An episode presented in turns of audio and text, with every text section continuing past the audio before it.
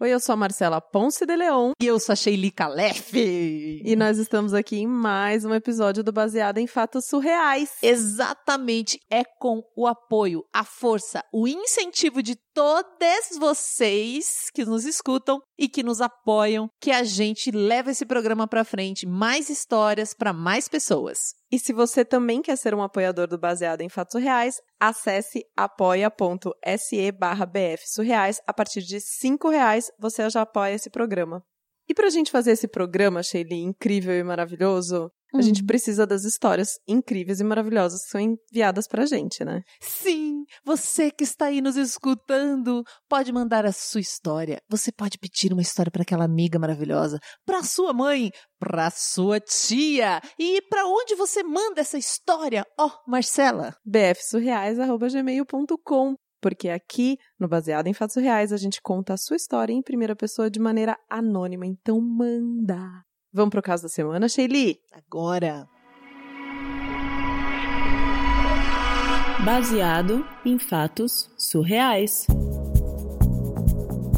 Histórias de mulheres como nós, compartilhadas com empatia, intimidade e leveza. Onde o assunto é a vida e o detalhe, o surreal.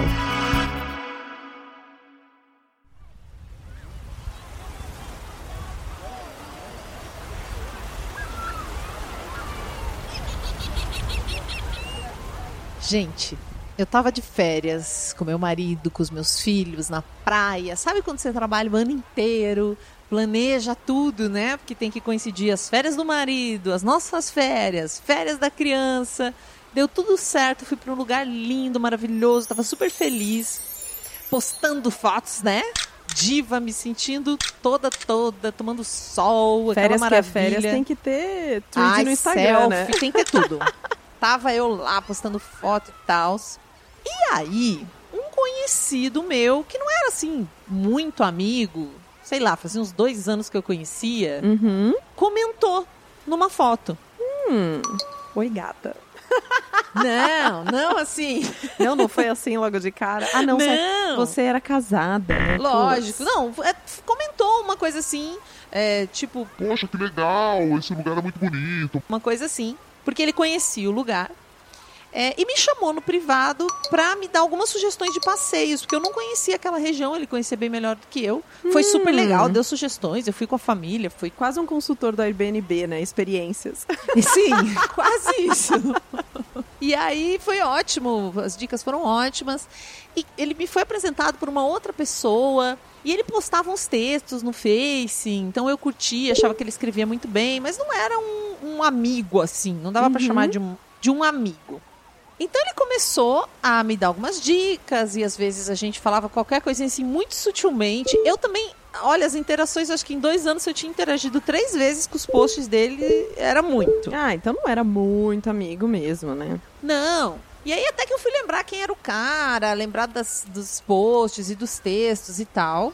E eu fui falando com ele, às vezes por mensagem, comecei a ficar curiosa, fui dar uma fuçada lá, quem que era esse rapaz, né? Que eu não me lembrava. E fui olhar a foto dele no Facebook, era uma paisagem, então não tinha o rosto, assim. Hum. E nem ali no Instagram, tipo, era uma paisagem. E aí eu fui lá e o rapaz até que era bonito, menina. Ah, tá. É, até que era bonito. Ele ia me indicando os lugares. A gente começou a falar com alguma frequência. Hum. Depois que eu voltei de viagem, a gente continuou conversando, só que aí pelo WhatsApp. E a gente falava sobre vários assuntos e virou meu amigo. Aí eu posso dizer que ele se tornou meu amigo. Até então eu conhecia só um pouquinho.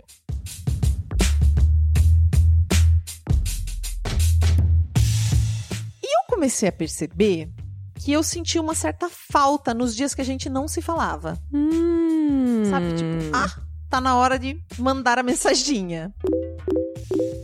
Eu já tinha visto que o cara era bonito, a gente se falava de vez em quando por WhatsApp, mas só. Aí foi passando o tempo, passando o tempo. Depois de uns dois meses, três meses, me deu vontade de conversar com ele ao vivo. Ah! Me deu vontade de conversar com ele ao dia, vivo. né? Tipo, nessa, nesse tec-tec de mensagem pra lá, mensagem pra cá, começa a dar saudadinha, nananão. Depois aí que deu vontade de falar vivo. É. Hum. Mas também o papo não avançava até chegar no ao vivo. Ah, assim, tá. a gente conversava, mas não, não marcava uma coisa ao vivo. Não tinha uma deixa, assim, pra tipo. Não vamos, tinha uma deixa, ele um era meio café, tímido, eu também, eu casada, né? Né? Lógico que louca. Um dia eu tomei um coquetel de coragem e cheguei no meu marido. E eu falei que eu queria abrir a nossa relação. Uau! Amiga, que incrível! Porque Eu- eu tava afim desse amigo. Não, eu, eu, eu tava crente que você ia fazer tudo por debaixo dos panos. Não, fui falar com meu marido, porque amo meu marido, era na- efetivamente só um amigo. Tô fazendo uma aspas aqui com a mão, porque, né, até então era só um amigo. E eu não queria mesmo fazer nada pelas costas, achava que isso não tinha sentido, que não é legal, enfim. N coisas. Claro que não foi tão simples quanto eu imaginava, né? Ah, do jeito que você falou, tava parecendo tão fácil. Nossa, vai lá e fala com o marido. Não, nós tivemos longas horas, dias de conversa, até que ele concordou. Ah, então ele topou abrir o relacionamento. Meu marido topou. Aí eu rapidamente cheguei no meu amigo, né? Abri o jogo, porque até então tava aquela coisinha meio velada, Sim, assim. sim. Nossa, amiga, você é muito correta. Eu sou super correta, sempre fui. Acho que essa retidão aí vem da família. Não tinha motivo, né? Na idade que a gente tem, tipo, ficar. Não tem porquê, né? Machucar alguém, magoar. E por isso que eu falei com ele, né? Então eu abri o jogo pro meu amigo. Ele também tinha uma namorada. E ele falou que ele ia se acertar com a namorada. Porque eu também deixei muito claro que eu não queria que ela fosse enganada. Só o que me Hum, faltava fazer uma mulher sofrer por uma questão, né? Então ele se Por comprometeu uma e falou: não. de desejo, né? Não, e muito legal. Até ele foi falar com a namorada também. Ou seja, ele também tava afim e também ele era relativamente bacana, né? Assim, É, sim, com apaixonado pela parceira. mulher É, dele. é. Eu, né, eu tinha um respeito ali. Enfim, gente. Não, eu tô começando a achar que essa história é de mentira, na verdade, não. Não, ela é real, ela é real. Aconteceu, comi... Aconteceu comigo. Nós marcamos uma noite na casa dele. Ele morava sozinho. Então, algumas conversas e vinhos depois, nós subimos pro quarto dele para ficarmos mais à vontade. Hum. Mais à vontade.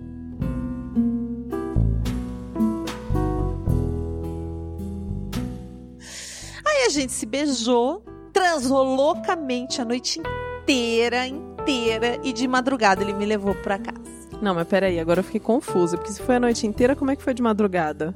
Não, a noite inteira, quando começou a amanhecer, eu tava começando a querer amanhecer, Aquelas chatas, né? Não, foi literalmente a noite transamos loucamente, porque acho que foi tanto do da, da ansiedade, né, e enrolação, ficamos três meses ali no banho-maria, quando foi, foi que foi. Vamos tirar o atraso aqui desse Nossa, desejo louco. total. E isso aconteceu algumas vezes, mas além de muito sexo muito bom, Hum. né, um sexo bem legal, a gente foi ficando muito amigo. Mais amigo. Nossa, a gente trocava confidência, experiência de vida, sabe? História. Até receita de crepioca a gente trocava. que chique, crepioca. E eu fui me apaixonando pelo meu amigo, né? Sabe aquele cara sensível, doce, gentil, divertido, sempre muito atencioso e mais do que tudo isso, gato? Então, era esse cara.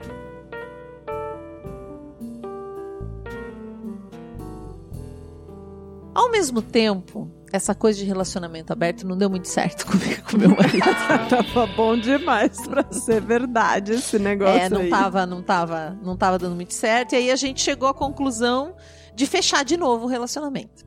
A gente Hum. decidiu, porque. E aí, você, mas você tava aí nessa pegada tão boa? Então, a gente topou decidiu de cara, isso e eu assim? não consegui. Eu continuei encontrando meu amigo escondido. Ah, então amiga, retira que eu falei. Eu achei que você era mó correta, agora eu tô vendo Eu era não. correta até aquele momento. Eu era correta até aquele momento, retidão. Mas aí eu comecei a encontrar ele escondido, eu ia pra casa dele no horário do trabalho, às vezes ele ficava de home office, a gente transava, ele fazia almoço pra gente. Entre o call das duas e o das tipo quatro. isso, aí a gente conversava um monte, depois cada um seguia sua rotina de trabalho normalmente. Ninguém Ah. desconfiava porque eu fugia do trabalho. Ah. Só que chegou num ponto que eu não tava mais conseguindo lidar com tudo que eu tava sentindo por ele. Hum. E em casa, eu não conseguia, gente, chegar perto do meu marido.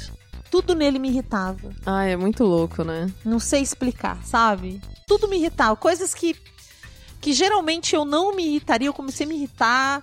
E eu passava todo o tempo ansiosa pra falar com meu amigo, pra encontrar com ele. Os finais de semana eram horríveis sem ele. E nas férias, então, eu ficava pra morrer.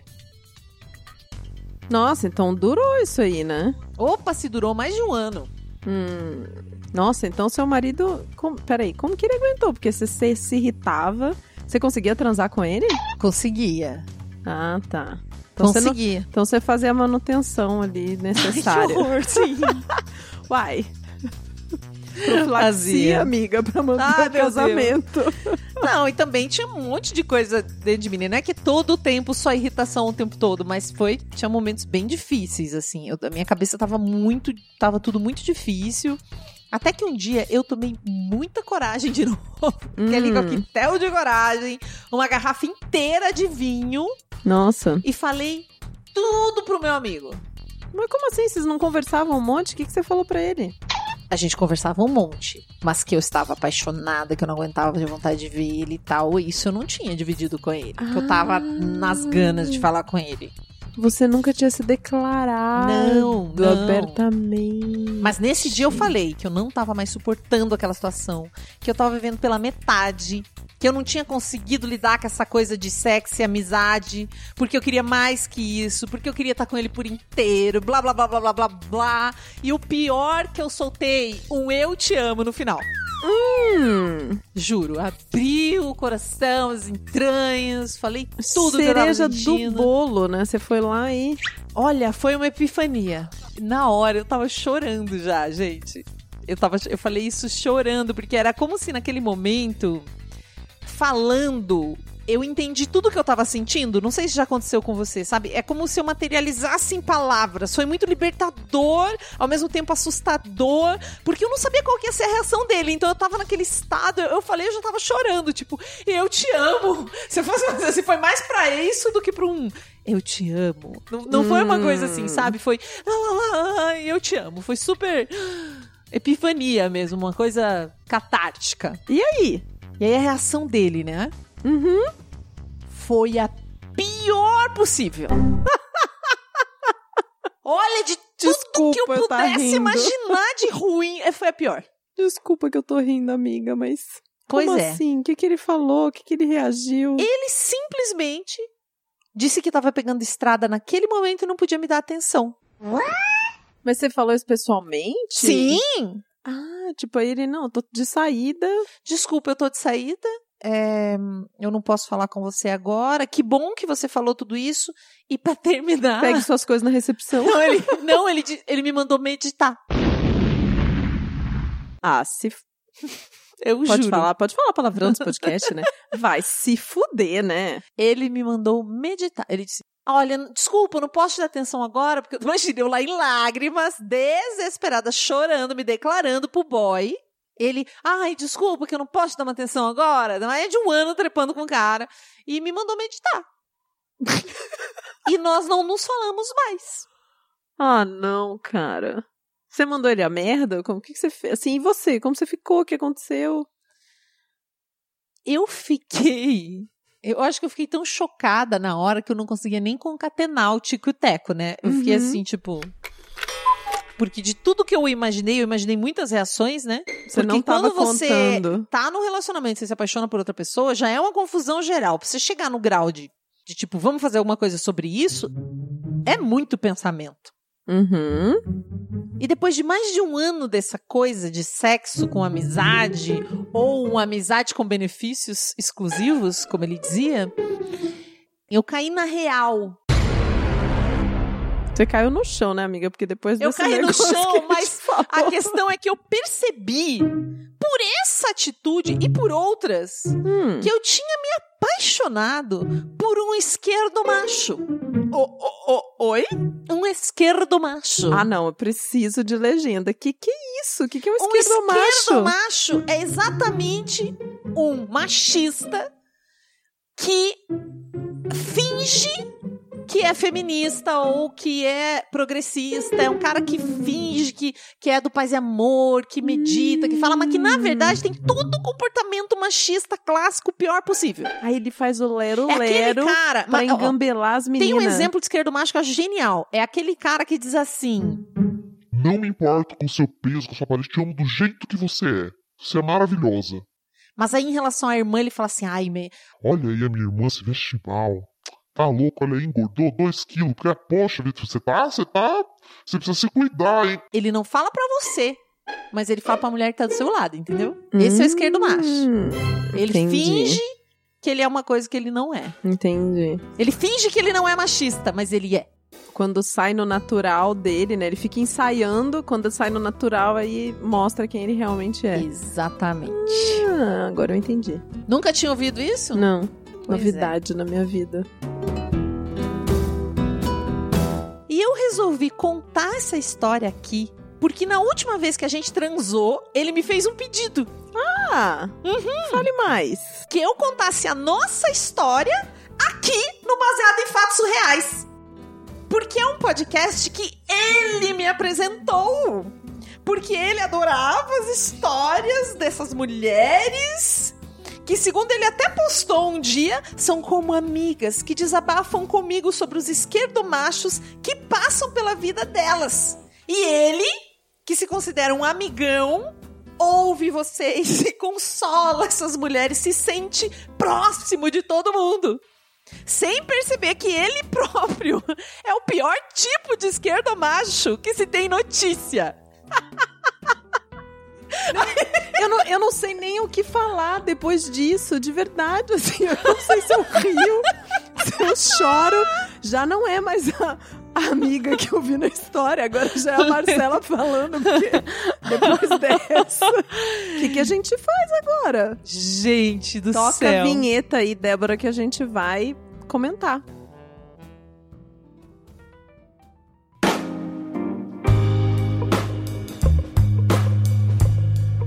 Gente, quando chegou essa história, a Marcela mandou um áudio pra mim no zap falando: Sheili, vá ver a história. E nós levamos susto da nossa vida, porque a história fala da gente. O cara recomenda o programa pras mulheres como uma estratégia de conquistá-las. É genial! É total esquerdo macho isso, gente. Eu acho que esse é o caso mais. Não, não sei, assim, cada semana a- galera se, se supera, né? No- é um negócio surreal, impre- né? É um negócio impressionante. Depois ela falou, parabenizou a gente, gosta do programa e tudo. Mas ela falou, inclusive, pra gente não botar o título de esquerdo macho, porque ele adora falar mal de esquerdo macho. E Talvez ele não ouvisse. E ele deve estar ouvindo agora. Mas tá tudo bem, né? Se ele gosta super do programa, acho, Lógico, estamos contando acho que ele história de mulheres. é, acho que ele vai ficar super feliz, né? Afinal de contas, história falando, contando deles a história está dele. que ela, É. ele disse pra ela escrever a história deles pra gente. E nós estamos contando a história de vocês. Mas foi surpreendente, assim, a gente levou o susto da nossa vida. Muito obrigada, ouvinte, por ter indicado o nosso programa pra sua parceira. Eu não sei. Obrigada, heroína maravilhosa, por ter mandado essa história pra gente. Assim, vocês não fazem ideia de como vocês fizeram a nossa semana com essa história, que realmente foi incrível. Se você tem uma história pra contar, manda pro bfsurreais.gmail.com. Ela pode vir em texto, em áudio, enfim. Agora, o desafio lançado, né? Superem essa história. Mais surreal que essa, a gente quer receber aqui. A gente pode até chamar de o caso do baseado em fatos reais, né? É quase isso, quase isso. E agora, Shelly, o que, que a gente faz? A gente encerra sorrindo e feliz. Um beijo e até o próximo caso surreal.